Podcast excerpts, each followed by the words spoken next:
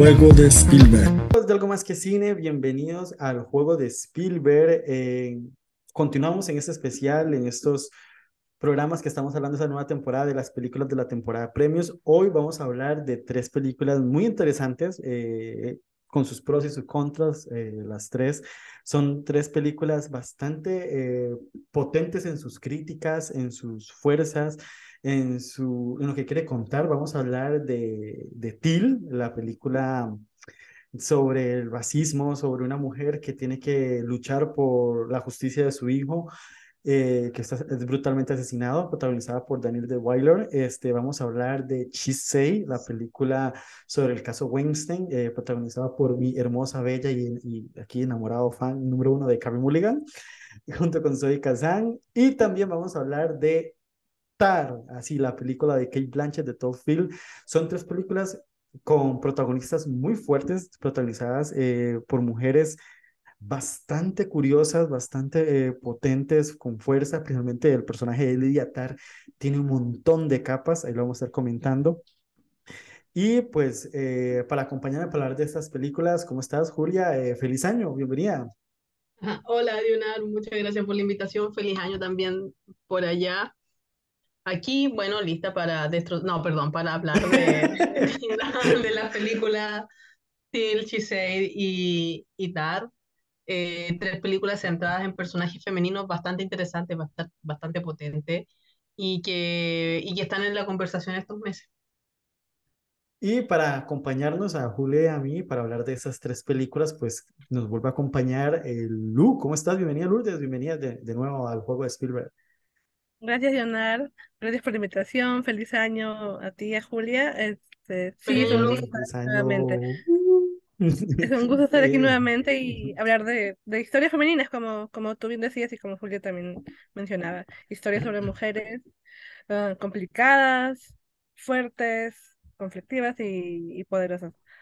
Eh, son cuatro protagonistas al final lo que vamos a hablar, porque Chisei son dos protagonistas, más el personaje de Daniel de Weiler, el de Mama, es que se llama, eh, y, y, de Lidia Tar. Son cuatro mujeres eh, muy diferentes totalmente entre ellas, aunque tres de ellas pueden convivir en el mismo lugar, literalmente pueden estar viviendo en la misma ciudad, en diferentes áreas, pero te dan una, una visión de, de la feminidad, de la mujer diferentes, obviamente, el caso de Til es obviamente de época, pero eh, viendo a estas dos mujeres, a las chicas de Chisei y a Lidia, son mujeres este, muy aguerridas y que se imponen en una sociedad, en el caso, pues obviamente Chisei, machista, o en el mismo caso de Lidia Tar, que le ocurre un poco a los Harvey Weinstein ahí, pero desde el otro punto de vista. Entonces se hace muy rico, se hace muy bueno el debate.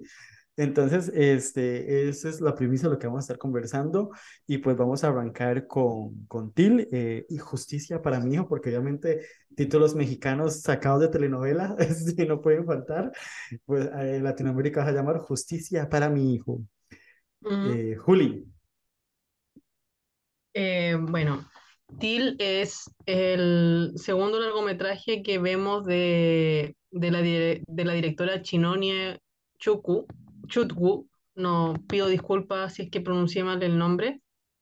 Eh, esta, esta directora ya nos sorprendió bastante con, eh, más que con la película en sí, con, con Clemency hace un par de años, que ahora la pueden disfrutar por, por Netflix en Latinoamérica, eh, con una con una Alfie tremenda en una, una, actuación, y vuelve con, con, esta película también centrada en, en una mujer que sufre, en, e, en este caso, eh, eh, sufre porque su hijo, e, esta es una historia real, ya eh, la historia real de, de Mami Till Bradley, pero tal vez ella por, por nombre no nos suena mucho, quien sí nos suena, o sea, o, o hemos seguido un poco estos movimientos sociales de los últimos años, eh, yo recuerdo que hace muchos años escuché esta historia y la encontré terrible, que es la de Emmett Till. Y Emmett Till es un, era un niño que le silba a una mujer blanca y la mujer blanca dice que el chico le habló en, eh, los años, esto fue los años 50 cuando todavía existía la segregación racial. Entonces, eh, no podía hacerlo. Ya, no, no, no podía hacerlo. La mujer lo acusó y los familiares de la mujer eh, mataron al chico, pero lo, lo torturaron, o sea, le, le deformaron la cara. Eh, se puede ver bastante gráfico en la película eso. Me sorprendió que no haya entrado a, a, a mejor maquillaje por, por cómo maquillan e- ese cuerpo. Eh, y bueno, y aquí vemos la, la lucha de, de la mamá eh, por, por lograr como esta especie de justicia.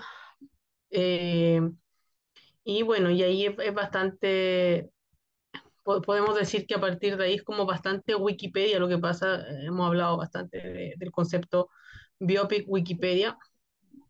Eh, sin embargo, aquí yo voy a defender que es un poco lo que hemos pedido durante años, que se cuenten historias originales, o sea, historias de las que no sabemos mucho. Aquí me gusta cómo se toma el, el lado humano desde el punto de vista de la mamá, desde Mami Till.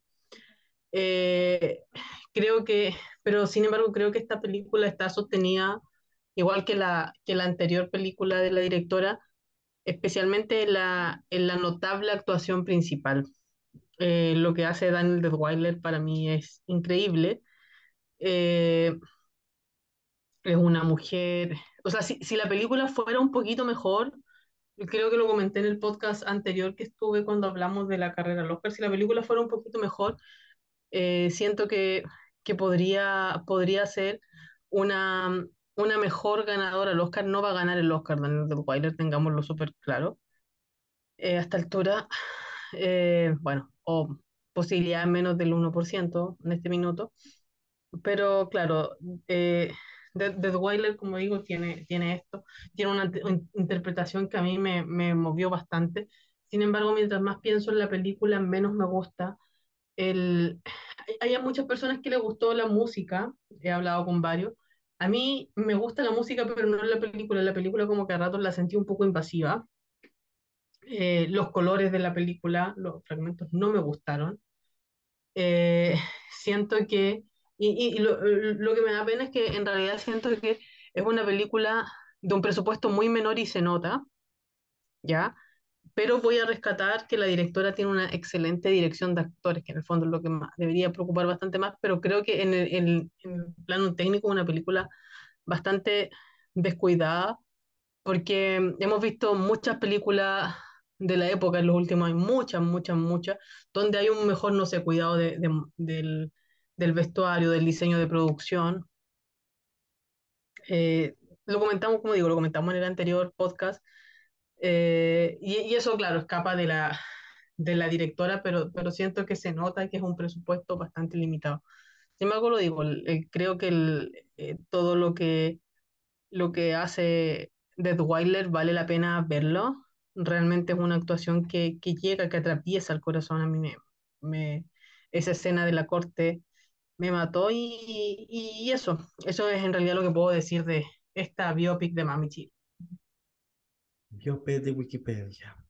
Que ya nos robaron el crédito. Deberíamos apelar el crédito, ¿verdad? Que ya lo, Bueno, lo están hablando de biopic Wikipedia y lo acuñamos en este lugar como Sí, o sea, justicia, justicia, como la, el nombre de la película. Sí, este, Julio y yo le, le bau- le bautizamos con quién fue, no me acuerdo con qué película fue que le, el, el de, creo que con la de, de esta, la de Lee Daniel, fue que sacamos el, el- la de Lee Daniel, fue que le sacamos el título de Biopic Wikipedia, literalmente. Sí, sí, yo creo que fue para ese, y de ahí con el de Respect, con el de Kim, con todos los que han pasado, que Ah, literalmente son, son copy, copy, copy paste de Wikipedia, que ni siquiera se toman la Sí. delicadeza de, de, de adaptarlo, de buscarle. Claro, yo creo que en este caso no, la película no quiso ser conflictiva en ningún momento.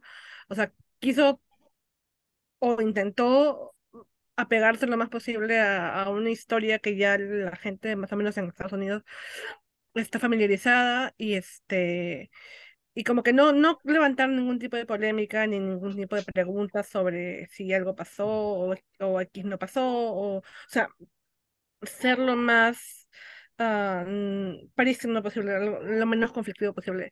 Porque de por sí la historia sí como que en hace, yo creo que hace 30 o, o, o 20 años no se hubiera podido hacer. Personalmente no, no creo que lo hubieran podido hacer porque desafortunadamente en Estados Unidos es una realidad que tienen eh, del racismo y de, y de esta idea que tienen en los estados del sur, ¿no? De supuestamente uh, inferioridad de las razas o lo que sea, es, realmente denigrante y, y es, es muy feo. Y en esa época, sobre todo, o sea, era un tema que se vivía sin ningún tipo de, de juzgamiento, o sea, con total impunidad. Y eso es lo que precisamente creo que la historia de repente en sí no, no explora de, plano, pero como dice Julia muy bien, creo que la actuación de, de Daniel de Dweller ah, es, es muy buena en ese sentido porque lo mejor para mí, hay, hay momentos en la película en donde sí es muy dramática, como la escena, la escena de, la, de la corte, no tanto la escena de la corte, hay otras escenas, eh, creo que cuando Ah, cuando encuentra, cuando llega el, ataúd, o sea, hay escenas muy, muy fuertes y, y, muy, este, muy dramáticas, pero también hay escenas como que muy, muy silenciosas, muy, este, eh, que solamente se, se, sostienen con, con lo que es la, los gestos y la, y la mirada de, de Daniel de Doyle como, como Mami Till, y creo que es, ella logra capturar esa, esa idea, ¿no? Es, esa sensación de, de que está mandando a su hijo el peligro, por ejemplo. Mm, porque, claro, ellos eh, eran una familia que vivía en, Chicago, que era una ciudad, claro, que en esa época igual el racismo estaba en, en todo, en todo el país y hasta ahora sigue el tema del racismo en Estados Unidos. Mm, es un tema que nunca va a dejar de ser actual, desafortunadamente, parece. Este, pero eh, no había el, el nivel de, este, de, de odio, de, de, de, impunidad, como por decirlo, en, que sí lo había en los estados del sur, que, era Mississippi, que era donde, donde Emmett Till va a visitar a sus familiares. Entonces, es como que la mamá sabe que su hijo está yendo a un lugar donde eh, no tiene ningún derecho y donde su vida no tiene ningún valor. Y es, es una escena, a mí me gusta bastante esa escena, o sea, me gusta en el, en el tema del sentido de que la actuación de, Daniel de da muchísimo sin, sin hacer casi, hacer, entre comillas, casi nada, porque no, no dice nada, solamente al momento de que lo, que lo va a despedir al, a la estación de tren, y, y claro, el niño se va, uh, porque es un, es un jovencito de 14 años, eh, y ella se queda ahí sola y uno ve la angustia que tiene, o sea, es una preocupación fuerte, es, un, es una idea como que el rostro que tiene y, y la expresión, como que ya es una tragedia. Y uno dice, bueno, es, es una mamá que está dejando ir a, a, su hijo de viaje, pero el contexto es ese, de que ella sabe que, que su hijo está yendo a un sitio donde le puede pasar cualquier cosa, donde su vida prácticamente no tiene ningún valor. Y es exactamente lo que, lo que sucede, ¿no? En la, la historia de Emmett desafortunadamente. Um, y en la película que uno, lo que, lo que uno ve, ¿no? O sea, de que al final no, este, no alcanza justicia, porque eso es lo que pasa. Sí, eso es lo más, eso es lo más, lo más trágico, lo, lo peor de todo, ¿no? Mm. Sí, no, eh, yo no discuto que la historia es demasiado fuerte, demasiado este, cruda. Mm. Eh, es una historia, eh, pues sí, que vale la pena contarla y que muchos la conozcan. Yo normalmente ni, no la conocía, sinceramente, ni, nunca la había escuchado hasta ahorita. Eh, y no, no, le rescato de, e, eso que, que, mencionan este, sobre el contar la historia, ¿verdad? Que no se conocía, como en mi caso, nunca la había escuchado. Entonces, por lo menos te da, te da eso. Mi problema con la película es en sí la película, ya la película como tal, no la historia ni nada. Eh, claro. Daniel Weiler me gusta, para mí está bien, más no me encanta, o sea, no me encanta. Y tengo, yo creo que ya es un problema que yo tengo con la directora porque Clemency tampoco me gustó la película. Me gustó Alfred Wolford, pero la película tampoco me gustó. No sé, hay algo en ella, en la directora, cómo cuenta sus historias. O sea, claro, siento no, que no, siento no, que no sé, no me termina de conectar, no me conecta, porque es, o sea, yo no puedo empatizar con la historia porque no la viví, no la conocía y todo lo que usted quiera, pero en otros casos, en otras películas que hablan sobre eventos reales, uno, uno se, se queda como impactado, se te queda. Entonces, no, ahorita no me acuerdo qué película puedo mencionar que dije, wow, o sea, una historia muy fuerte y no sé, hay muchas películas basadas en hechos reales y que por lo menos eh, te genera algo, pero es que a mí la película en serio no me generó nada, o sea, realmente no me generó la película a la hora de transmitirme el mensaje, contarme la historia, eh, de una mujer que luchó por su hijo en un caso muy atroz.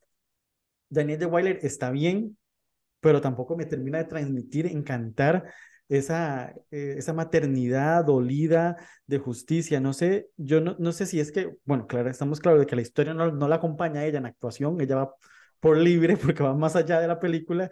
Y yo creo que ese es, ese es mi balance con la película, que no termino de que me, que me conmueva, que me transmita, que voy a poner un ejemplo tonto ahorita que me la Afterson es una historia más o menos ficticia, real, pero no, no, no, no fuimos nosotros allá a Turquía de vacaciones con nuestro papá, pero la película eh, te engancha, te emociona, te impacta, te genera eso. Y Till a mí no, no pude, o sea, no, no, no me generó nada. Ese es mi problema con Till que si una película a mí no me genera nada, ahí estamos eh, en crisis, porque la película tiene que venderte algo. Y pues, y tras de eso, como dijo Julia, la, parte técnica es como para jalarte el pelo con los cromas ahí, donde el chiquito va en el tren y se nota que, que es un fondo de pantalla ahí atrás. Y yo decía, entonces, digamos, tras de que la película no me está gustando en el, sentido del mensaje y en el sentido del guion, y llego viendo esos cromas y esos colores ahí exagerados con los vestidos, entonces, son como, entonces, son puntos que, que te van sumando y que la película, pues, al menos no me, no me termina de, de gustar. Y después yo pienso en otras actuaciones eh, del año que están mejor. O sea, yo me identifico con Mia Goth con Pearl, pero es que lo que hace Mia Goth en el plano final de Pearl da miedo, es una tremenda actuación. Y ahorita no estamos hablando de una Mia Goth para los Oscars. No va a pasar en la vida. O sea, no pasó Tony Collette, no va a pasar Mia Goth. O sea, entonces, es, entonces al final veo que se me caen actuaciones mejores en mejores películas y tengo que terminar conformándome con una actuación como la de Daniel de Weiler en Till. Y si la comparo con las que van a estar nominadas junto a ella, es que, o sea, después de ver Kate Blanchett, a Michelle Williams, a Michelle Yeoh, no he visto Margot Robbie, o, o mismo la Olivia Colman, la película no me encanta, pero Olivia Colman es que está soberbia. O sea, la escena del cine, la escena de la locura, donde cuando vean la película lo van a ver, es que es brutal lo que hace Olivia Colman. Entonces, mm. yo creo que ese es mi problema con, con Till que la película no me acompaña y pues no, mm. y todo el mundo sabe que a mí no me gustó Tigre, no lo disimulé nunca. Y, no, me acusen de, de, racista ni nada, porque no, cero que ver, ¿verdad? Porque, porque no. No, sí, la, la, película, como, como hemos dicho, o sea. Es que en Twitter, en veces, en veces uno, eh, en Twitter me pasó con, X persona, cuando yo dije que no me gustó la de Billie Holiday, me trató racista, solo porque no me gustó este, la actriz en esa película horrible. Sí, era tipo al mismo estilo de Blonde. Hacían el, a la, al personaje de, se me olvidó el nombre de la cantante, la hacían como un objeto de, sexual, de drogas y, y ya, un despropósito. Y, entonces, y, no, o sea, no, tiene nada que ver. O sea. No. Claro. No, sí, mm, yo creo que es como dice Julia, o sea, al final uh, Chinonue Chutgu es una buena directora de actores, los deja lucirse como le pasó con eh, en Clemency, con Alfred Woodward y ahora con, con Daniel Weiler, que las deja trabajar y, y ayuda a que a que se luzca, no sé, su, su dramatismo, su, mm, la forma en la que, en la que trabajan, pero no están, digamos, dada a lo técnico o a, tantos encuadres, o sea, es, no, no crea, lo que yo pienso, ¿no? No crea como que un, una atmósfera uh, en la película sobre, sobre este, su historia. Entonces es, es, es, más difícil como que, como dice Dionar, que uno se adentre a la historia. Si, si tú no tienes idea de, de, lo que es y de lo que va a pasar, es como que te cuesta más entrar porque no, no, no, no es tan vistosa visualmente, no es, no, no, no es, es tan, tan llamativa, ni tampoco le interesa hacerlo. O sea, como que se se concentra bastante en, en, en sus personajes y en seguirlos o acompañarlos, mejor dicho, más que en, en mostrar un ambiente o crear un, una, una idea, una atmósfera ah, cinematográfica, por decirlo así. Yo creo que el otro problema que yo le encontré es que la construcción nos, de la historia y de los personajes es muy plana. O sea, sí, mm. te, te, deja lucir al personaje de, de la protagonista, el de Wyler Man, pero los que están alrededor de ella entran, salen, desaparecen y como el caso de Whoopi Whopper, la mamá entró, salió y murió. nunca más la escuchamos, nunca más la vimos. no, vimos la, a, la mamá angustiada en el juicio, porque el juicio creo que lo transmitieron por televisión, si no me equivoco. O sea, yo, una, una escena de Whoopi Whopper ahí que la mamá eh, eh, preocupada por su hija que está en ese lugar, en ese juicio, que va con el papá y todo lo que usted quiera, pero, o sea, como que los personajes te los va dejando como muy así, como muy bien. O el, es el, el que le ayuda para que ella se haga luchadora social y eso también como que se queda como muy plano, o sea, no te construye más que el personaje principal, no te construye lo que está alrededor.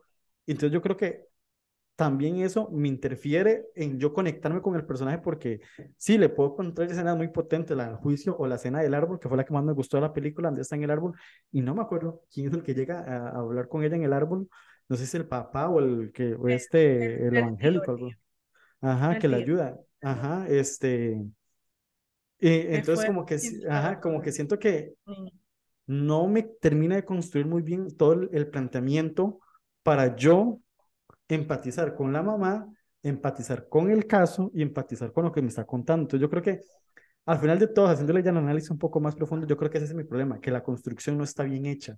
O sea, que no hay un desarrollo no solo en sí de la historia, sino también de todos los personajes, porque se supondría que debe ser una historia de personajes del tío que tiene que elegir, o salvo a mi familia o, o, salvo a, a, mi sobrino, porque eh, como creo que en una escena le dice que tiene que elegir entre su familia, sus hijos o su hijo. son mis hijos. esa escena debería haber sido impactante de ese momento, eh, como tipo la decisión de Sophie. Es una decisión muy fuerte. Salvo a mi familia o salvo a mi sobrino. Él decidió salvar a su, a su familia. Creo que creo que todo mundo terminaré tomando esa decisión porque mi familia, son mis hijos y tengo que verlo por, por, por ellos. Entonces yo creo que debería ser un momento muy fuerte, impactante que se te quede y no se te queda.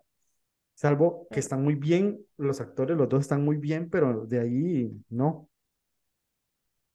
No, yo creo que también es, es parte de lo que también hicimos al, comienzo, dijimos que es un biopic, no sé, bueno, Wikipedia, como ustedes dicen, y también como no quiere ser conflictivo, o sea, quiere mantenerse eh, dentro de de repente lo que Mami Till quiso, quiso ya contar en su momento, es, se, sabe que esa es una historia autorizada, aunque ya ella ya falleció. Mm, esa es una historia digamos, autorizada porque uno de los guionistas, uh, Kit Buchamp uh, trabajó con ella en un documental, un documental que hicieron sobre ella.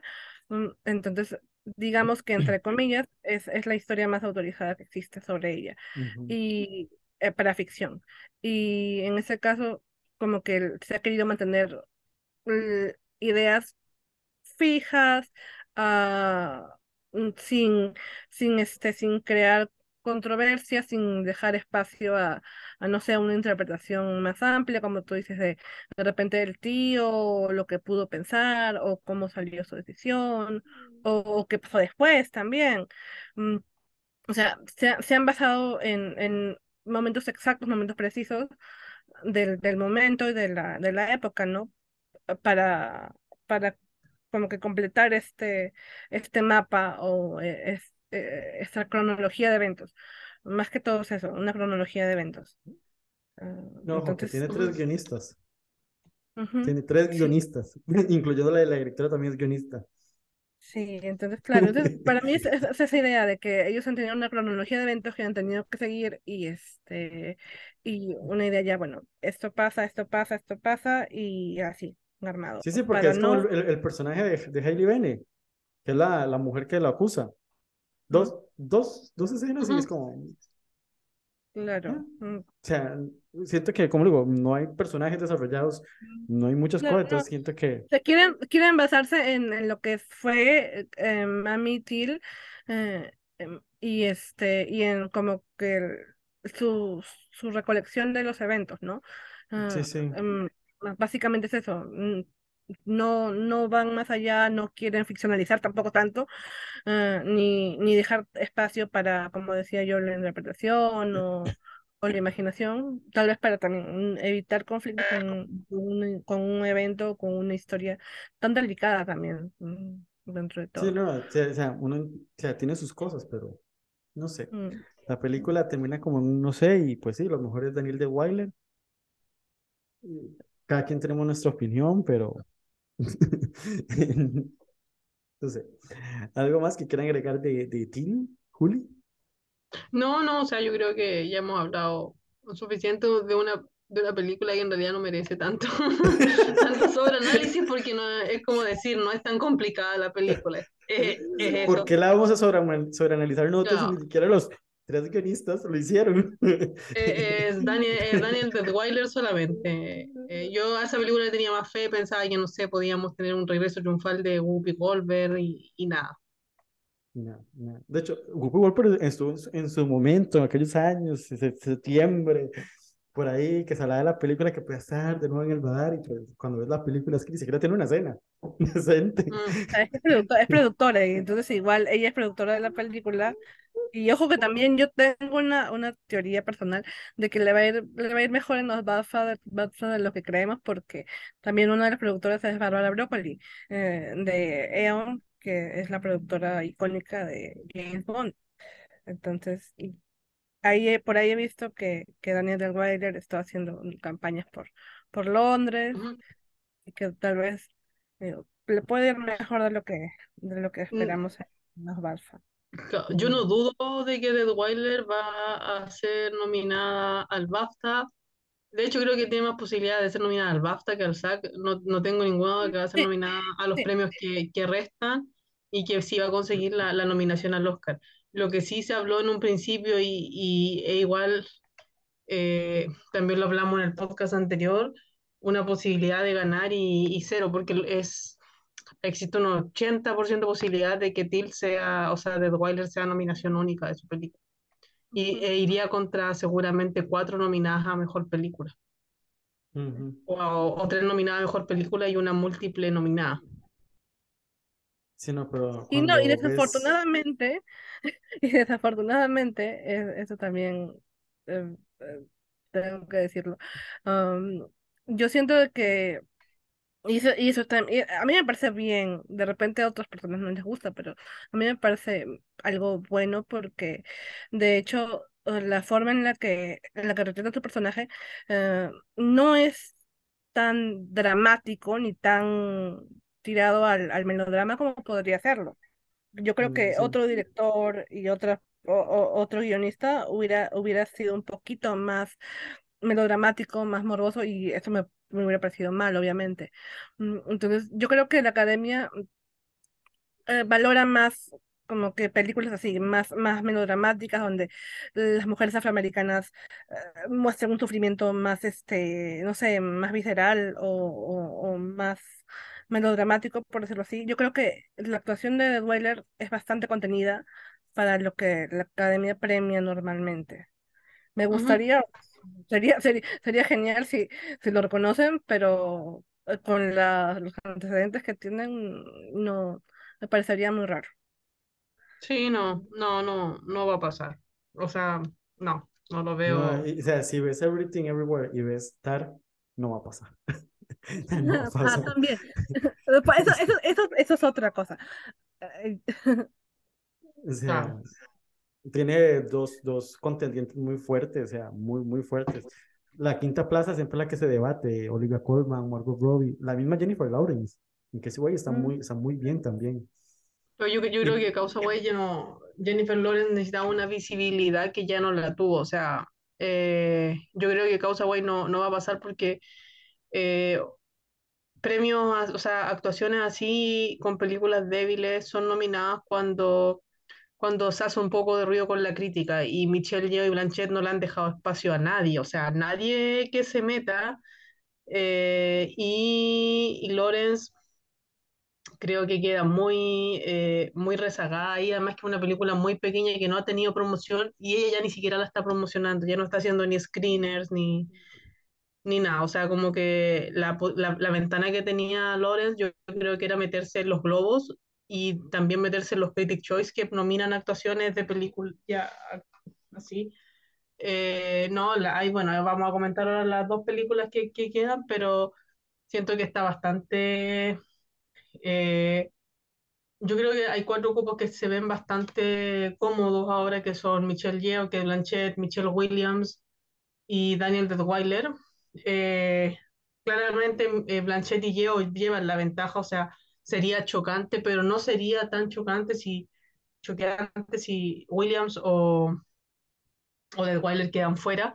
Y ahí ya tenemos un quinto cupo que ahora mismo podemos verlo entre Viola Davis y Margot Robbie. Va a depender ahí un poco de, del Passion Peak y, y actrices que vienen un poco detrás que tampoco podría sorprender, como son Olivia Colma y, Ana de Armas. Cierto, se me olvidó la Ana de Armas. que revivió. El, los globos la, la revivieron bastante porque se está hablando ahora de, ahora se está hablando más de la película que cuando salió en septiembre. O sea, desde, ni desde siquiera- septiembre hablando. Hablan de Ana de Armas, nada más, ni siquiera hablan de la película, porque es que hablar de la película sacar un salseo tremendo. Pero bueno, No, eh, Ana de Armas, ganadora pensando- de, del premio Tom Holland de este año, de algo más que cine. Claro, pero pensando, pe- para mí, pensando en que a los europeos, los europeos amaron esta película, les gustó mucho más en Europa que en, que en el resto del mundo, o sea, el resto del mundo tiene mejor gusto que Europa. Eh, creo que Ana de Armas podría ser una especie de, de Passion Peak, pero no, no voy a vaticinar nada hasta que no vea los... Bueno, y me, me- me da risa un poco, siempre lo he dicho, el fervor que existe, que existe de Ana de Armas en España, así como, oh, Ana de Armas cuando ella en Estados Unidos se presenta como cubana, ¿sabe? Que, que le renta más, pero ella se presenta en todos lados como cubana, o sea, es Porque impresionante. es cubana.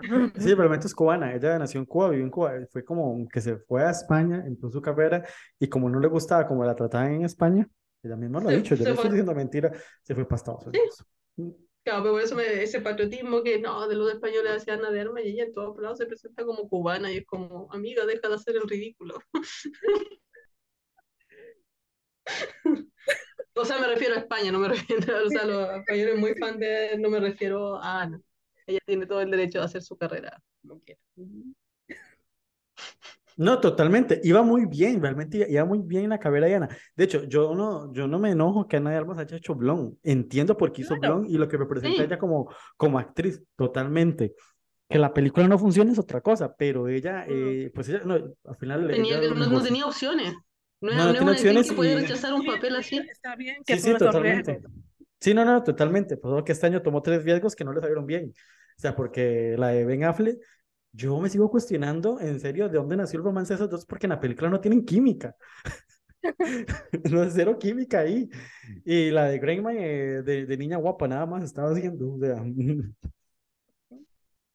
Pero bueno, vamos con Stand Up, eh, canción de la película Till, y volvemos para hablar de She Say.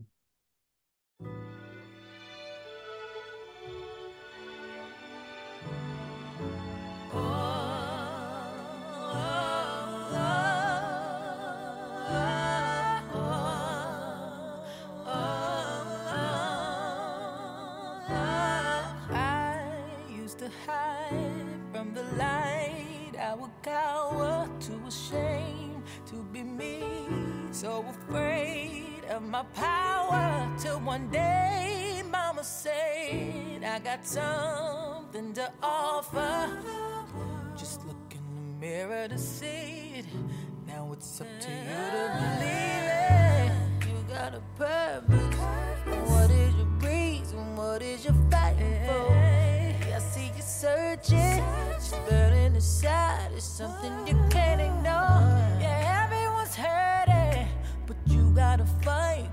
up and keep moving forward. See, don't back away with your hand up, cause somebody needs